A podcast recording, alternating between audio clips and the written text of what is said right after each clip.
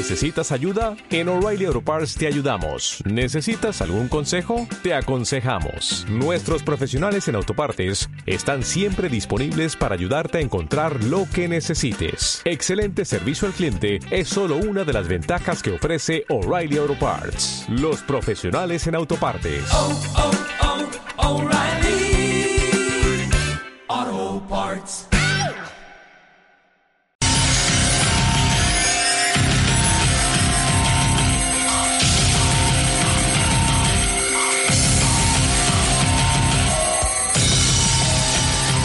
Gracias por este nuevo capítulo de Algoritmo y estar junto a nosotros.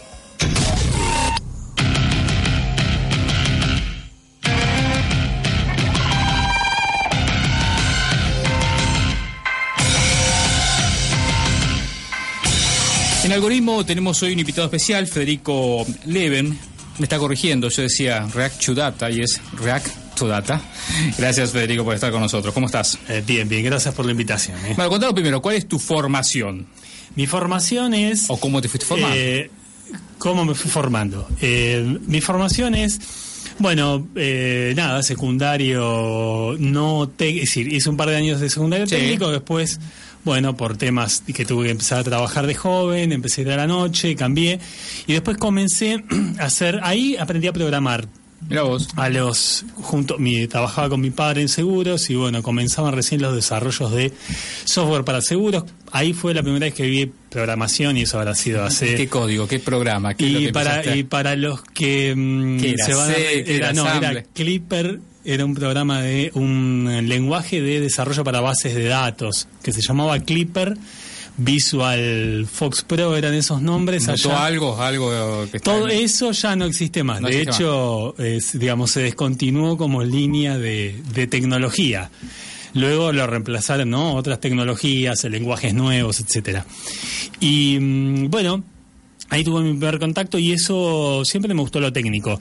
Y eso como me llamó a decir, la verdad que me gusta lo que es software, me gusta lo que es eh, programación. Entonces, en- cuando terminé el secundario, Empecé en la UTN, es, eh, Ingeniería en Sistemas, y terminé hasta lo que fue analista de sistemas, y después continué un poco, pero eh, me faltó la constancia final. Siempre, siempre trabajando, con lo cual, pero me faltó creo el empujón final, lo tengo como- Bueno, claro, es una de las eh, de las disciplinas, podemos decir, que por ahí como otras eh, profesiones, eh, a veces no te requiere eh, el título universitario, pero sí tenés que tener conocimiento de teoría, tener capacidad de abstracción y bueno, si podés ir a la universidad mucho mejor, pero tenemos mucha gente que le va muy bien sin haber pasado por la universidad. No, yo creo que el- es un tema creo más amplio, ¿no? Lo que es, pero creo que todo lo que es esto tecnología, mm, software, etcétera, tiene por un lado la ventaja que uno se puede insertar mucho más rápido y la desventaja que esa inserción temprana muchas veces hace que el estudiante abandone antes. Y yo aún no, no terminé y bueno, hago mi ¿Es un pendiente? Es un pendiente, es, Es un, pendiente. pendiente. No ahora, pero es un pendiente. Yo creo que voy a terminar porque es lo que la verdad que me encanta, así que lo voy a hacer tarde o temprano. Bueno, contanos acerca de, de RH Data.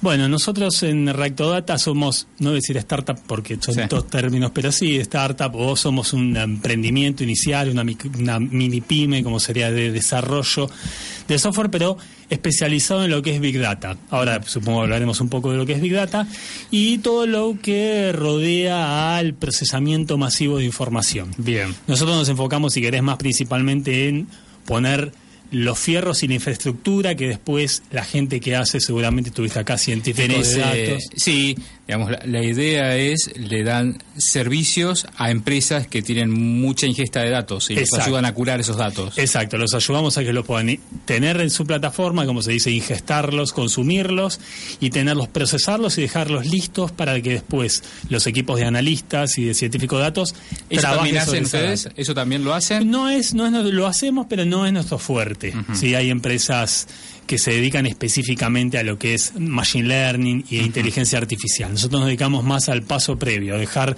armar toda la infraestructura para que después se pueda hacer eso a escala masiva. ¿Qué tipo de herramientas hoy están utilizando? Y mira, hoy las herramientas en términos de tecnología, bueno, Sí. la nube como lugar en el cual es más fácil, no solamente, ¿no? Porque depende el tipo de mercado y de negocio no pueden necesaria, no pueden en muchos casos por temas regulatorios subir sus datos o lo que es lo que se llama la mm. nube. por la nube hablamos de datos privados, de regulaciones, aunque lo bancario ahora se flexibilizó. Entonces la nube y después tecnologías de procesamiento masivo. Una... que ahí tenés valores, ¿no? Ya va el costo, todo lo que proceses y subas, se te va. exacto, exactamente. Eh, la cantidad, también estás hablando de, de un número, ¿no? Eh, exacto, porque bueno, la nube es una especie como de, eh, si querés, taxi. A medida que vos lo vas usando, vas consumiendo. Eso muchas veces es un balance que hay que analizar si las empresas deciden irse a la nube por el hecho del costo que implica, pero el hecho es que es mucho más práctico, mucho más rápido y más sencillo ir a la nube. Después, como tecnologías de procesamiento, una que está muy nombrada, etcétera, aunque ahora está con algunos que es Hadoop y otras tecnologías eh, de procesamiento masivo de datos, Spark. Hablo de proyectos de código abierto porque es en lo que también nosotros hacemos. Ahí, ahí entramos en también lo que se conoce mucho y promovió en su momento Google, que es el TensorFlow. TensorFlow es un framework, lo que se llama, o si querés, un, un, conjunto de librerías, etcétera, que lo que permite es hacer machine learning o inteligencia artificial, pero específicamente lo llama deep learning. Es algo muy específico y sería como una especie de machine learning más avanzado, de mayor complejidad y que tiene, digamos, mejores resultados en términos de las predicciones que hace. ¿Y, cómo ves el ámbito? Digamos, el ámbito laboral de ustedes es la ciudad de Buenos Aires y además eh, entiendo por la información que, que, tenemos aquí publicada ustedes es que también están en Polonia, pero quería eh, abocarme más a lo que es a la regulación, a los recursos humanos, en lo que hacen en el territorio de la Argentina, están en la ciudad de Buenos Aires o también visitan y buscan recursos en diferentes puntos del país.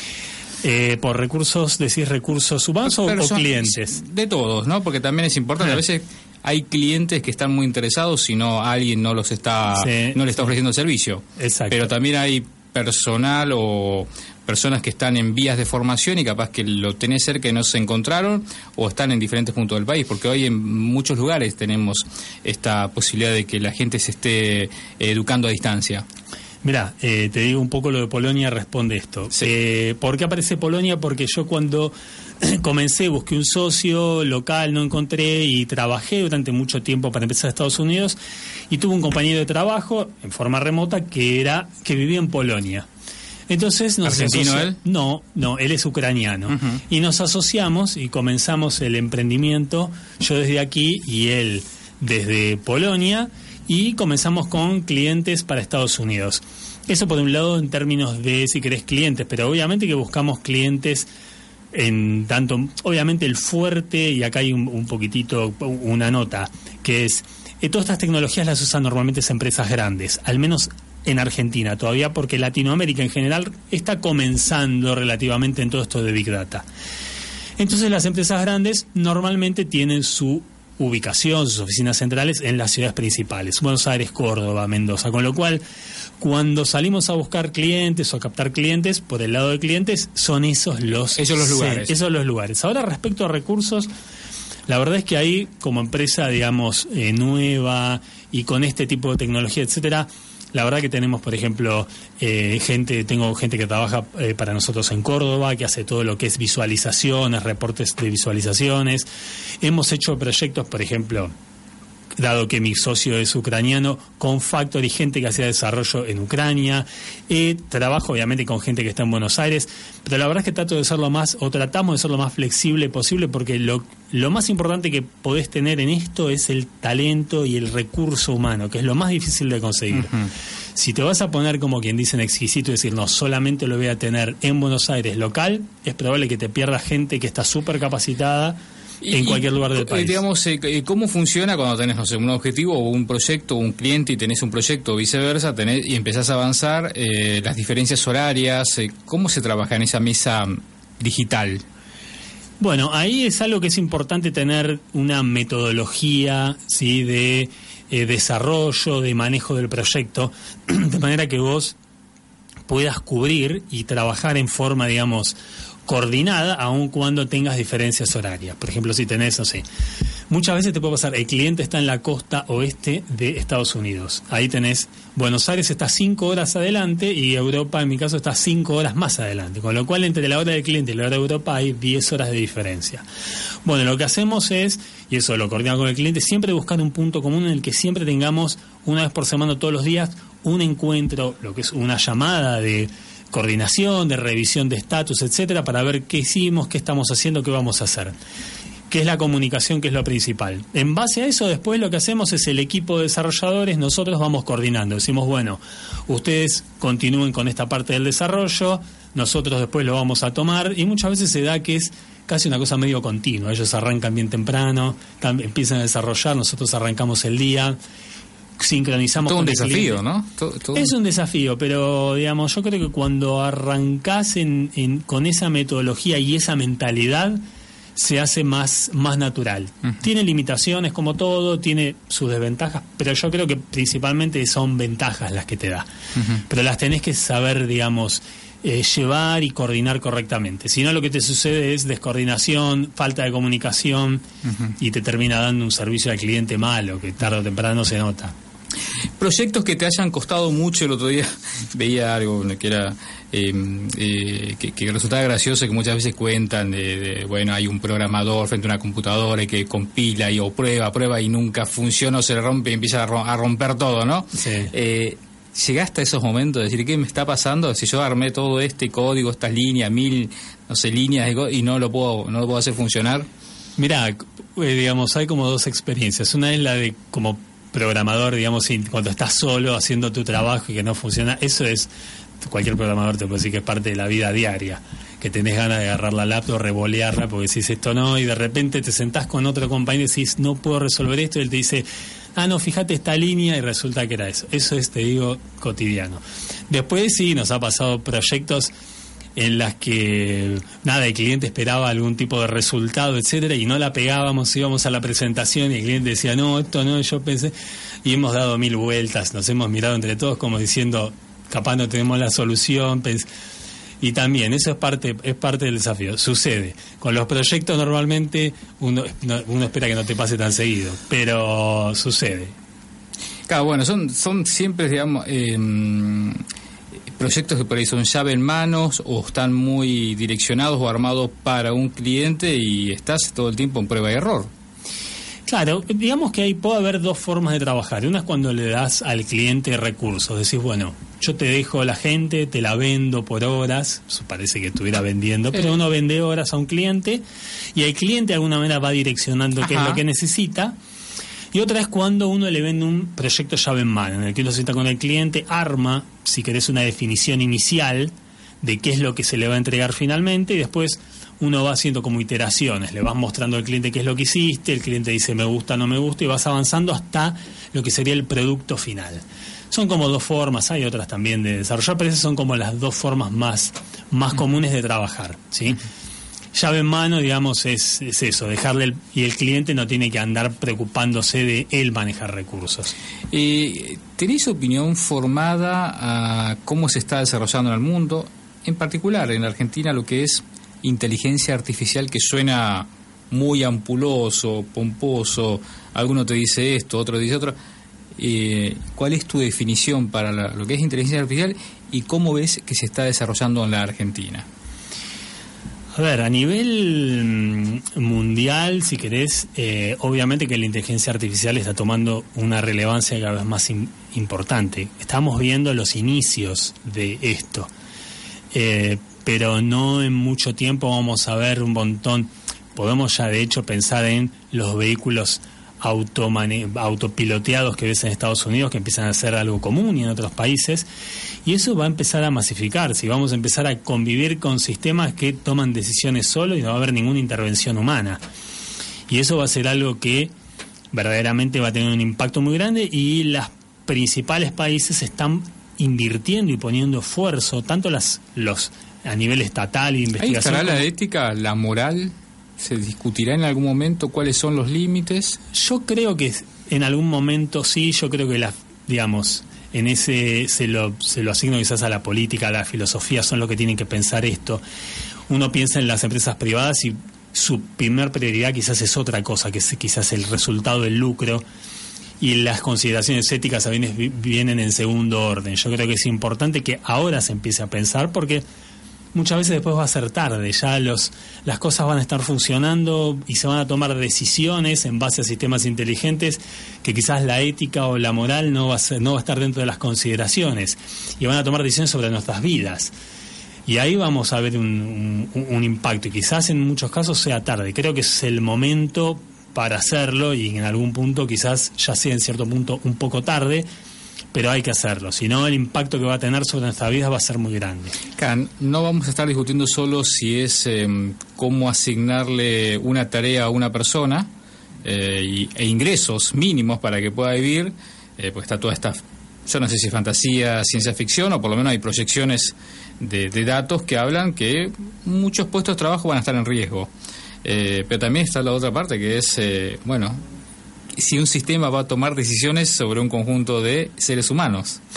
Claro, exactamente. Eso es el, el, impacto muy grande que, que, va a tener decisiones que van a afectarnos eh, directamente en nuestra vida cotidiana. Y parece medio lejano, ¿viste? Vos decís, bueno, todavía no te cruzaste con, con eso. Pero uno puede pensar que quizás el día de mañana busques un trabajo o algo y no haya nadie que intervenga en ese proceso y directamente... Bueno, ya hubo experiencias o hay experiencias, ¿no? Acerca de, Cuando por ahí uno carga algún currículum o un perfil, seguramente habrá detrás un algoritmo filtrando... Eh, exacto, quizás hoy por hoy hay en algunos casos pueden ser más avanzados, pero todavía uno puede decir que es un estadio inicial. Pero eso quizás se vuelva más complejo y las decisiones además sean... El problema también importante es, es muy difícil de, en un sistema de inteligencia artificial complejo, entender por qué el sistema está tomando la decisión que toma, la predicción que realiza, porque se ha vuelto muy complejo. Entonces es muy difícil saber si hay algún tipo de sesgo en la decisión. Y si no sabes si hay sesgo o no, estás como en manos de un sistema que probablemente sea sesgado, tenga prejuicios por cómo se lo entrenó, etcétera, y no tenés forma de corregirlo, etcétera. Con lo cual, ahí hay todo un, balance que, y, un, y un trabajo que hay que hacer en ese sentido muy importante. Pero la tecnología y los acontecimientos de ese tipo van mucho más rápido que lo que son las consideraciones y las decisiones políticas, las decisiones éticas, los y todo ese tipo de cosas, con lo cual es probable que en la carrera siempre vayan adelante. Y en la en la educación, pensando ya sea en la educación pública, en la privada por ahí tienen eh, algunos planes, a veces que son accesorios, pero ¿en qué momento nosotros deberíamos pensar ya como país, ¿no? Que tiene que entrar con todo la informática, pensando en todo lo que nos va a tocar vivir, principalmente aquellos que están estudiando hoy, ¿no? Eh, y bueno, yo creo que ya, digamos, en el nivel inicial o en el primario, yo creo que ya se debería empezar a dar un contenido de lo que es, digamos, informática, lo que es eh, computación, eh, cosas eh, rudimentos de lo que es programación y poder empezar a tener esos elementos básicos como hoy no puede decir hoy a los chicos le enseñan herramientas por ejemplo para poder escribir texto sin nombrar marcas o para poder hacer planillas de cálculo bueno que hoy por hoy en, las, en la mayoría de los colegios lo están haciendo. Bueno tiene que ser algo que se tiene que empezar a incorporar porque en el futuro todos los trabajadores vamos a tener que hacer algún tipo de tarea relacionada con ¿sí? Eh, eh, no sé si directamente programación, si querés, de, de, bajo nivel como hacemos ahora, pero sí tener una formación de ese tipo, porque vamos a estar en contacto con ese tipo de sistemas eh, y por lo menos conocer los fundamentos básicos. sería como uno debería una casi una cultura general. ¿Mm? Creo que debería arrancar, obviamente, en el contexto, uno puede pensar en el contexto argentino, uno no lo ve en el corto plazo. Pero hay escuelas que ya de a poco empiezan a tener robótica, por ejemplo, talleres de robótica. Y bueno, eso, por ejemplo, es un buen comienzo para mí. Y para ir cerrando, Federico, el, el, Big Data es algo que tomó forma ahora, pero ya hace tiempo que se venía llevando adelante. De alguna manera siempre hubo esta posibilidad de empezar a tener datos. Alguien o en algún momento comenzó a entenderse que podía eh, sacársele eh, provecho ¿no? a la cantidad de información para, para predecir, para analizar. Eh, ¿Cómo ves el desarrollo? También siempre me, interesa saber cómo lo estamos desarrollando aquí en la Argentina, ¿no? Y yo creo, mira, em, bueno, obviamente que también es, mm, quitando la parte marketingera, el nombre de Big Data, Sí, etcétera, claro. sino, sino pensándolo como tecnología y como solución para problemas, ¿sí? Eh, solución tecnológica para problemas que tienen que ver con empresas, con gobiernos, etcétera. También obviamente es, es, es importante. Vamos a hablar de Argentina porque en el otro caso de inteligencia artificial no hablé.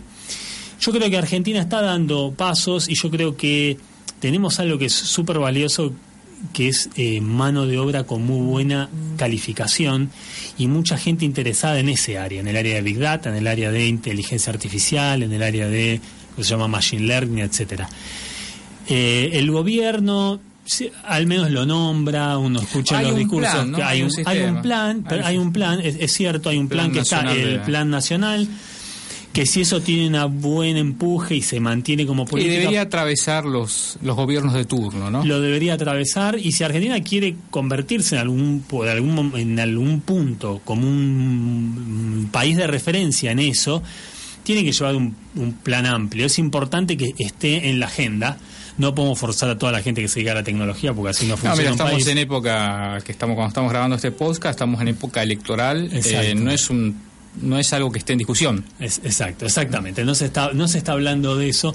Bueno, Argentina es un país mucho más coyuntural del, Seguro. de los problemas que temas a largo plazo, pero yo creo que ese plan y en general, digamos, eh, estimular lo que son el desarrollo de empresas que se dediquen a eso, eh, in- iniciativas estatales que se dediquen a todo ese desarrollo, investigación, todo eso le va a dar mucho potencial. Creo que Argentina está bien posicionada en términos de su capital humano.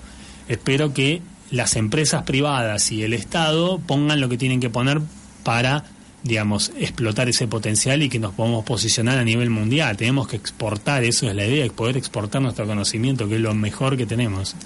Y nos va a dar ah, eh, más ingresos, ¿no? Digamos que es, eh, ya comienza a ser una cuenta, cuando uno ve la- las cuentas públicas, eh, uno ya ve que hay un, un rango bastante importante, que seguramente ustedes deben colaborar, cuando exportan justamente eh, trabajo desde la Argentina hacia otras partes del mundo. Exacto, lo que es exportación de software va subiendo a poco y sería, digamos, muy bueno que Argentina se vuelva una referencia de exportación de ese tipo de servicios.